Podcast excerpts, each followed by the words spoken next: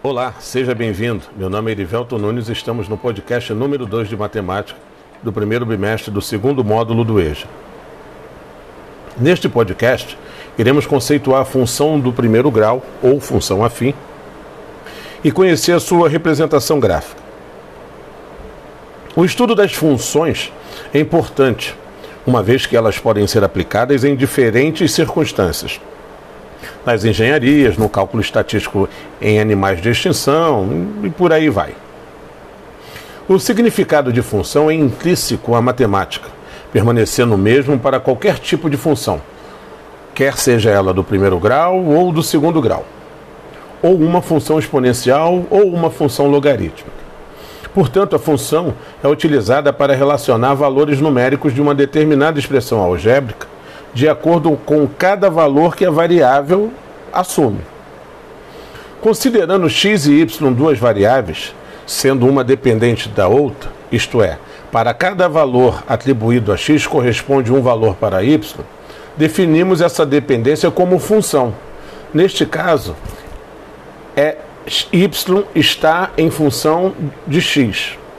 O conjunto de valores conferidos a x deve ser chamado de domínio da função e os valores y são a imagem da função. Toda função é definida por uma lei de formação.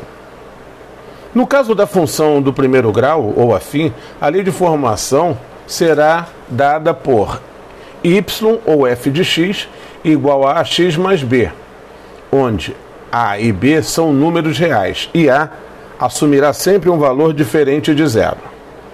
Esse tipo de função deve ser dos números reais para os números reais.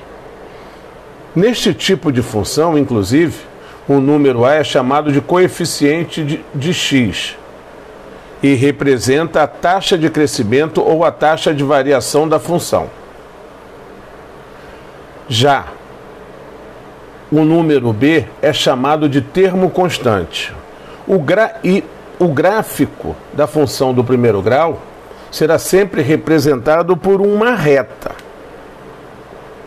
Assim, podemos afirmar que se o coeficiente A for maior do que zero, a minha função será denominada como função crescente. E neste caso, à medida que os valores de x aumentam, os valores correspondentes em y também aumentam.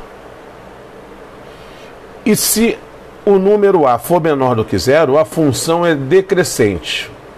E à medida que os valores de x aumentam, os valores de y diminuem. É importante dizer que para a construção do gráfico da função do primeiro grau é necessário, primeiro, escolher valores para x. Segundo, trabalhar seus correspondentes em y. E por último, traçar a reta que contenha os pontos x e y. Viu como é fácil? E assim chegamos ao final de mais um podcast. Um grande abraço e até a próxima.